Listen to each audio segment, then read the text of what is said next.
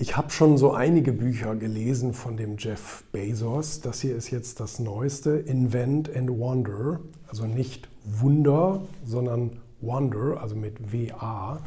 Also das heißt herumstolz hier, herumirren, so ein bisschen. Also das heißt, man erfindet etwas und probiert einfach mal rum, ob etwas funktioniert.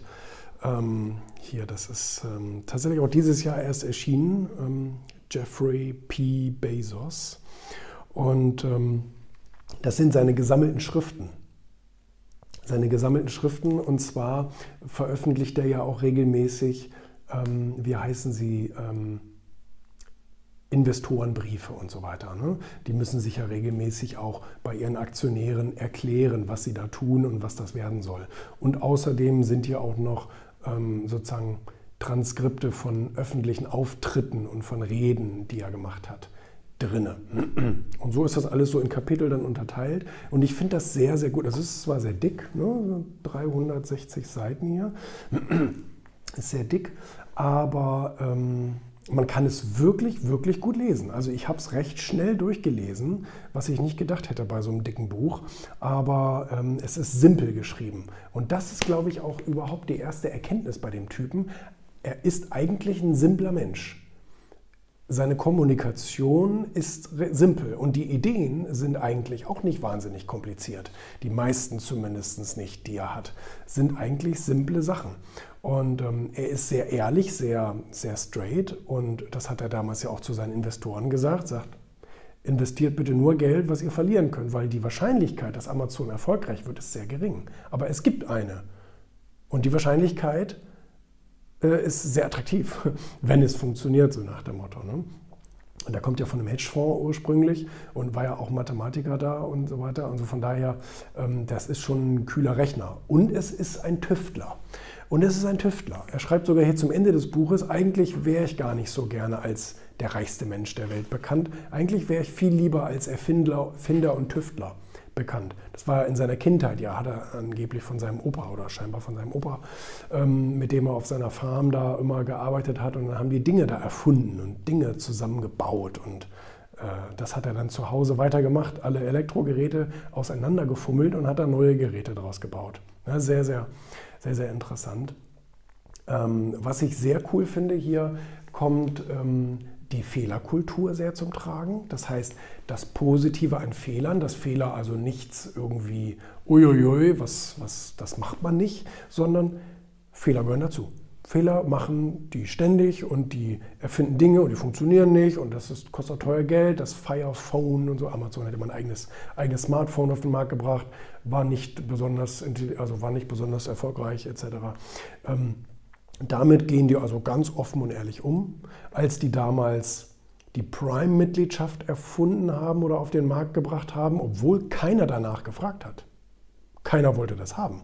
Aber sie haben sich halt gesagt, damit können wir die Verkäufe und das Vertrauen der Kunden und die Zufriedenheit der Kunden noch weiter erhöhen. Weil man nicht sozusagen, man sammelt erstmal irgendwie seine Produktideen und kauft die dann irgendwann und hat die Hälfte währenddessen vergessen, sondern man, man braucht ein Produkt, bestellt es, klick und weg und fertig. Und das war halt die Idee. Ne? Und heute sind sie gerade dabei, sie verschicken ja Milliarden von Postsendungen. Das ist ja einfach nur unvorstellbar. Einfach nur unvorstellbar. Und ähm, versuchen ja auch diese ganze Flotte grün zu kriegen, ne? energieeffizient etc. Das ist schon interessant. Nein, aber ähm, wie sie da generell mit diesem ganzen Thema umgegangen sind, auch hier, dass sie die Whole Food Ladengeschäfte übernommen haben, etc. Also so wie Edeka, nur in Amerika. Ne? Ähm, einfach so eine große Kette, frische Lebensmittel etc. pp. Nein, das ist schon sehr, sehr sehr, sehr gut gemacht. Und jetzt kommt äh, auch zum, zum Schluss dann diese Weltraumfirma Blue Origin kommt da jetzt zum Tragen, weil er sagt zum Beispiel, die Erde ist das Beste, was uns passieren kann. Wir brauchen nicht auf dem Mars leben oder irgendwo ähnlich. Wir müssen nur hier auf der Erde mehr Platz und mehr Sauberkeit und mehr Effizienz schaffen. Zum Beispiel, indem alle schweren Prozesse, Maschinenprozesse und Produktionsprozesse und so weiter in den Weltraum ausgelagert werden.